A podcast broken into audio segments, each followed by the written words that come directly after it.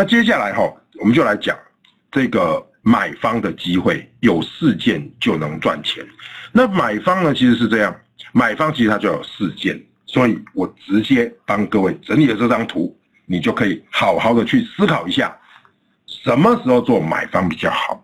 好，包含我们在这个全国做巡回演讲哦，其实老师也都不太藏私了哈，因为我告诉你了，你能不能做得到哈？我告诉各位，其实还不太一定哈。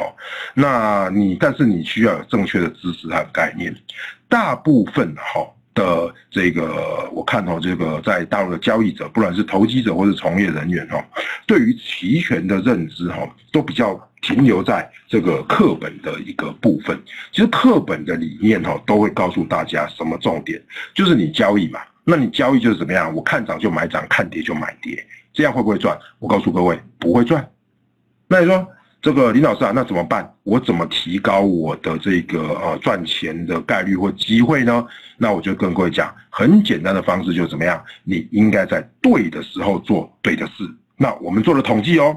蓝色的线叫做什么？历史平均的日波动分布。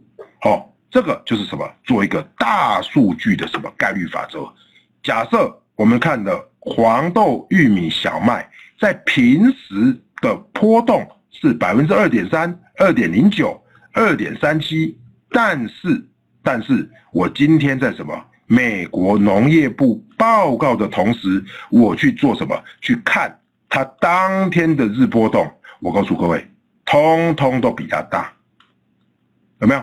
通通都比它大，有没有？通通比它大，这个就表示说，大家去做一个思考。如果平时我的波动是这样，但是如果我公布数据的时候波动是这样，你想想看，哪一个比较有空间？懂意思吗？所以待会我们就来看图哦，这个是很残酷的。如果包含豆粕、包含白糖，平时没有事的话，叫什么西线无战事，你可能波动相当的小，而且怎么样，你没有办法怎么样去做买方的什么翻倍，你可能你买了，那怎么样，你的获利相当的有限。但是如果你遇到什么大行情的时候，那什么时候大行情？我告诉各位，就不是我们自己讲的嘛。很多人都说啊，林老师啊，我不晓得什么时候出大行情。我告诉各位，你不用去猜什么时候去大做大行情，美国农业部就会跟你讲，每个月都会有一次有机会有大行情，这个就好像我们在做外汇一样，每个月的非农都有机会出大行情。那么我在这个我在农业报告公布之前，我是不是就可以来做什么布局的动作？而且包含玉米，尤其是玉米跟这个所谓的黄豆。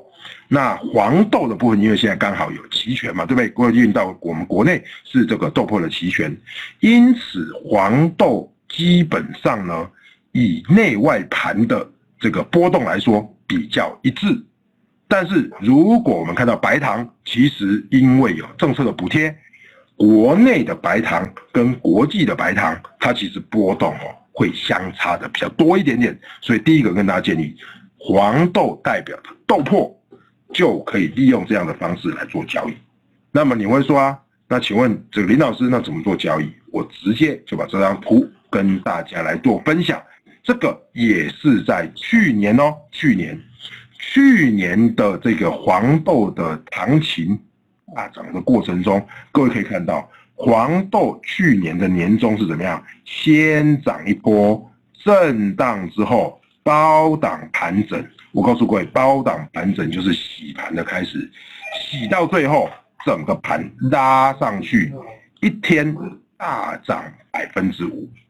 我跟各位报告，虽然这个叫做美豆，那为什么今天讲美豆？因为去年我们豆粕还没有出台嘛。你看，美豆在盘中直接哦，从一零二六就拉到一零九三。直接拉了百分之五到百分之六，有没有拉了很多？拉了非常多。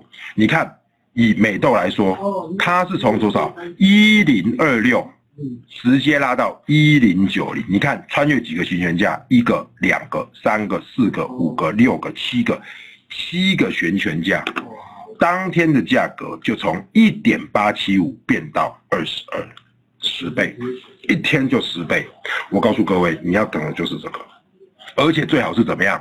当天直接发动，而不是等我们看到的上个礼拜、上上礼拜这种美豆直接反应哦，美豆的这个大涨造成了这个豆粕的跳空大涨，哇，跳空大涨就赚不到，为什么？因为除非你在前一天买到，否则你如果买的太慢，对不起，你的肉都没有了。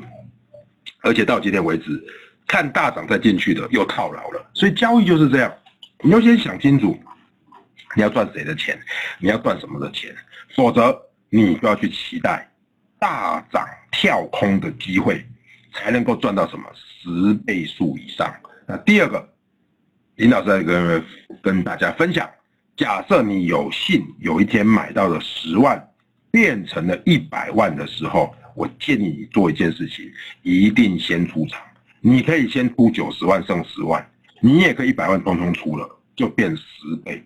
通常十倍就是一个获利的目标门槛。你不要再跟我说你十倍要变一百倍，当然有可能嘛。可是你有可能怎么样？一百又变成十。好，所以提供给大家参考，就是期权分出就是什么？就是在美国农业部报告，呃，这个前后比较容易出现这样的行情。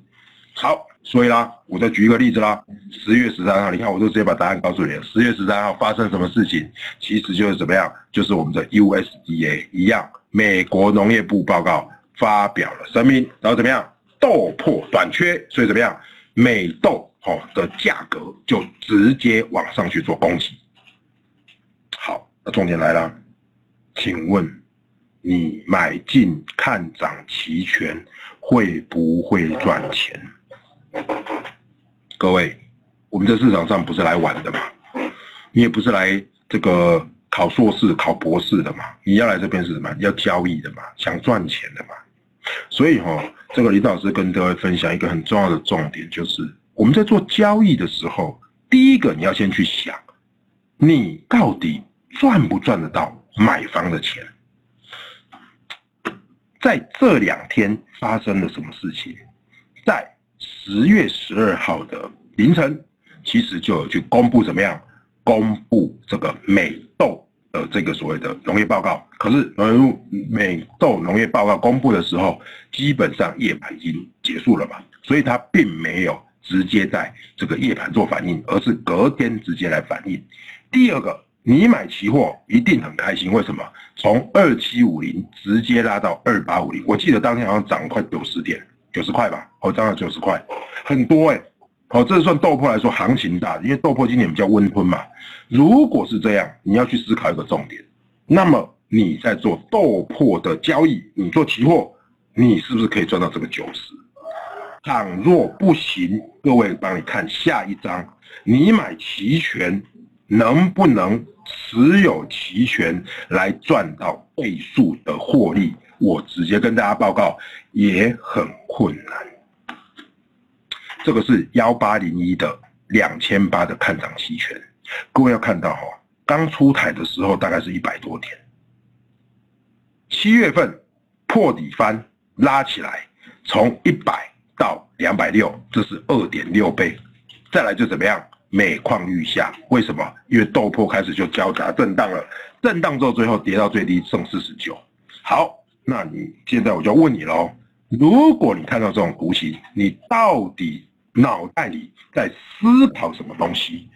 你说，林老师啊，我不晓得我思考什么，我只知道我这边买，这边卖，可以赚什么？赚一倍。好，反过来，我就请各位回去思考一个动作，请问这张图。这张图哦，从七月、八月、九月、十月，我的豆粕期权的走势到底是比较往下，还是说会往上居多？各位就可以好好的去思考这个问题。我想这个不用太我太费心去讲嘛，对不对？当然是怎么样，先上之后就开始往下，开始往下，开始往下，开始往下。开始往下，然后什么低档震荡有没有？你说等到开始做了转仓之后，就在什么低档来做震荡？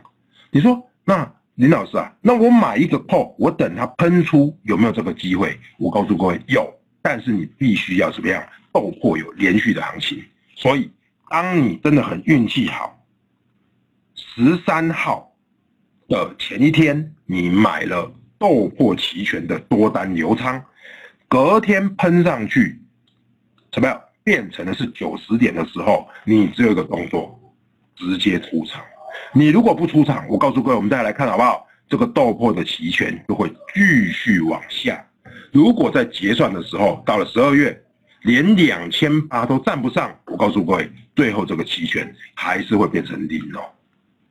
所以你不是告诉我说，哇，因为期权很便宜，所以我来买一个期权，我来赌赌看它会不会涨。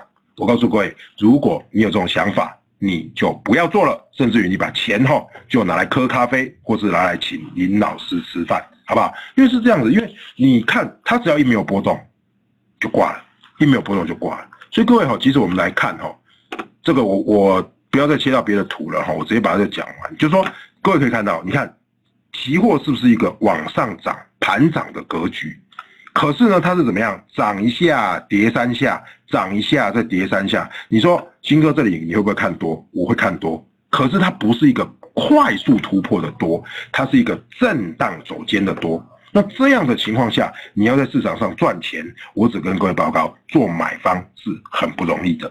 好不好？做买方是很不容易的，所以有这两张图直接跟大家来做分享。那这个也都是我们的这个策略性的软件。我觉得策略性的软件哈，其实不是我要夸他们呐，哈，是真的。我看到这个，它是现在哈国内软件里面对于期权哈准备的比较成熟的、相对成熟的一个所谓的一个软件。好，所以大家也可以去做一些学习，包含它的 Web 版、网络版或是手机版。